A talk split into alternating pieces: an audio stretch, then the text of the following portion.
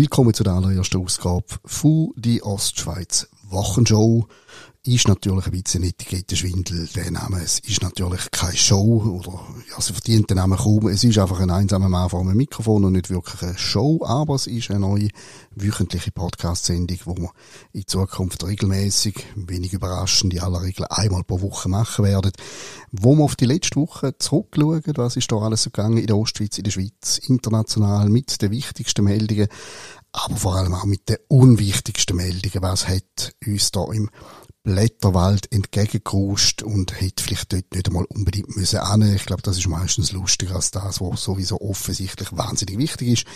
Schauen natürlich dann auch auf die nächste Woche voraus, was dort auf uns wartet. Vor allem auch auf die Ostschweiz unter www.ostschweiz.ch selber, was erwartet unsere Leserinnen und Leser.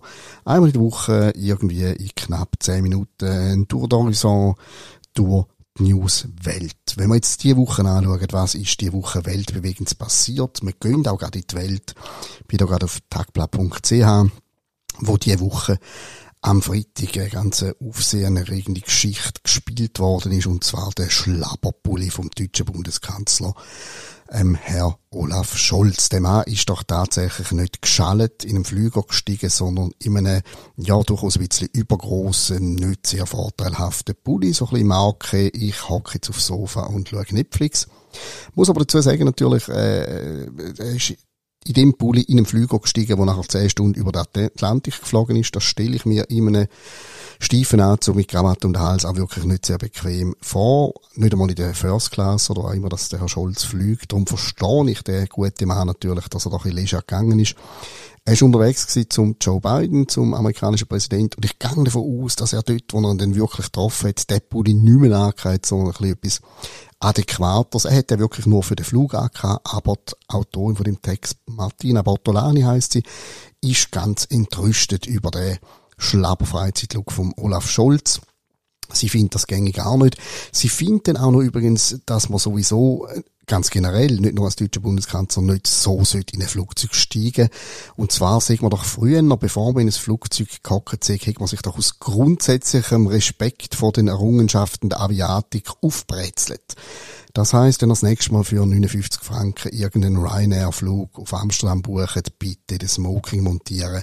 Weil Flügen ist auch, weiß auch nicht, 100 Jahre nachdem es erfunden worden ist, immer noch so ein außerordentliches Ereignis, dass man das würdigen muss mit der entsprechenden Kleidung. Aber gut, äh, Bezug auf Olaf Scholz ist es ja eigentlich eine gute Geschichte gewesen. Den Mann hat man ja kurz nach seiner Ernennung zum Bundeskanzler, nach seiner Wahl schon fast wieder ein bisschen vergessen gehabt. Und jetzt schreibt man wenigstens über ihn, auch wenn es nur um einen Schlabberpulli geht. Auf Blick Online hat mich diese Woche eine Story vor allem fasziniert. Habe dann aber nachher festgestellt, es ist nicht eine eigentliche Story, es ist ein Video und ich habe ihn noch nicht geschaut und ich werde das auch jetzt nicht machen. Da kommt nämlich vor immer 10 Sekunden störende Werbung, dass wir müssen antun. Aber ich sehe da die Schlagzeile, Däne nimmt ohne Fitness 40 Kilo ab und das fasziniert mich natürlich außerordentlich. Das könnte ich auch brauchen. Ohne jede Anstrengung, ohne jedes Schweißvergüssen 40 Kilo abnehmen. Ich werde in einer ruhigen Minute das Video schauen und wenn es irgendetwas ist, wo nachahmenswert ist, werde ich das selbstverständlich machen. Und weil es ein Podcast ist und man mich nicht sieht, äh, kann ich dann auch mit gutem Gewissen behaupten, es hätte funktioniert. Wer soll denn das bitte schon überprüfen? Gehen wir noch schnell auf 20 Minuten äh, schauen. Äh, letzte Woche die Top 10 meistgeklickten Videos. Skifahren, Skifahren, Ukraine, ein Auto überschlägt sich und wieder irgendwie Skifahren. Es ist ja, ja, es sind ja die Winterspiele, gell? Es ist ja mir ein bisschen vorbei. Gäbe es wunderbare Instrumente von den Push-Meldungen heute, dann hätte ich einmal nicht einmal festgestellt, dass wieder irgendwelche Schweizer auf dem Podest gelandet sind. Aber offensichtlich äh, interessiert das die Leute immer noch ganz furchtbar fest. Und dann auch noch Geschichte von einer südafrikanischen Ärztin, eigentlich sogar noch mehr als eine Ärztin. Die Frau ist sogar irgendwie die oberste Ärztin von Südafrika und Entdeckerin von der Omikron-Variante, wo offensichtlich schon kurz nach ihrer Entdeckung festgestellt hat, es handelt sich da bei dem, bei der Virusvariante um etwas, wo milde Erkrankungen auslöst. Das hätte sie eigentlich gern gesagt, aber wie es da auf 20 Minuten heißt, hat man sie unter Druck gesetzt und gefunden, äh, sie sollen doch bitte von so äußeren Abstand nehmen und allen Leuten sagen, es sei eine ernste Erkrankung und nicht eine milde. Und das findet sie nicht lustig und sagt darum jetzt öffentlich, was da hinter der Krise gelaufen ist. Ist nicht wahnsinnig überraschend eigentlich, die Enthüllung, die da zu finden ist, äh, dass Leute, die der Panik ein bisschen widerlaufen und äh, etwas eben wirklich als weniger gefährlich erachtet als allgemein vermittelt, die sind nicht so wahnsinnig gern gesehen. Das war zum Teil wichtige, zum Teil furchtbar unwichtige, aber irgendwie noch lustige Meldungen von dieser Woche. Was ist bei der Ostschweiz gelaufen in dieser Woche? Wir haben wieder neue Videotalks aufgeschaltet. Die produzieren wir ja seit dem Januar fließig jede Woche zwei, drei neue Videotalks, zum Beispiel der Wirtschaftstag mit dem Remo Daguatti als Gastgeber.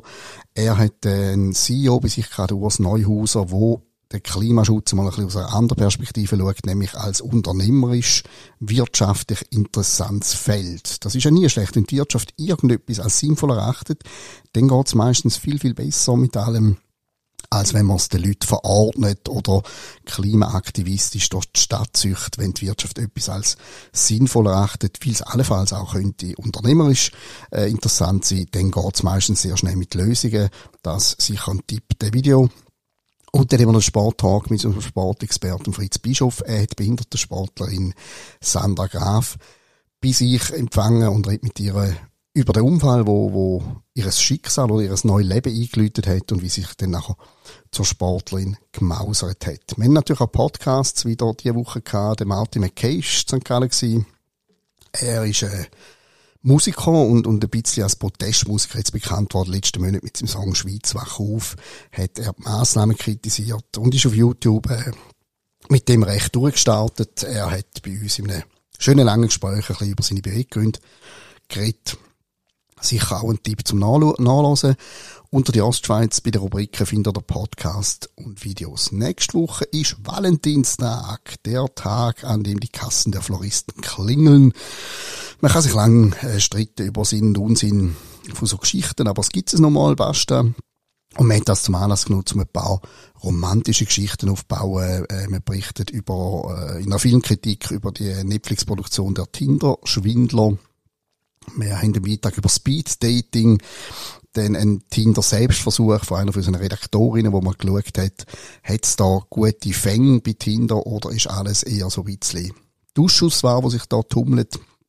Das sind ein paar Sachen, die nächste Woche auf euch warten. Am Sonntag aber natürlich zuerst äh, von unserer Seite her noch Berichterstattung über den Abstimmungssonntag mit dem Fokus auf dem Mediengesetz. Das Mediengesetz, wo wir ja in den letzten Wochen recht entschlossen und entschieden bekämpft haben. Und da werden wir natürlich beleuchten, wie jetzt die Abstimmung ausgeht, ob sie in unserem Sinn oder eben nicht in unserem Sinn ausgeht, wie auch immer, es ist Demokratie. Aber äh, das werden wir am beleuchten am Sonntag. Und am Sonntag wartet auch eine weitere Folge vom Fortsetzungsroman Der Tod ist ein Kommunist von Giuseppe Grazia auf euch. So viel äh, für den Moment in der allerersten Ausgabe der Woche schon, aber jetzt jede Woche ein kurzer Rückblick äh, irgendwo zwischen Ernst und Humor über die vergangene Woche und einen kleinen Ausblick auf das, was euch erwartet in der Ostschweiz, in der Schweiz, in der Welt und vor allem natürlich auf die Ostschweiz unter www.dieostschweiz.ch. Vielen Dank, bis zum nächsten Mal.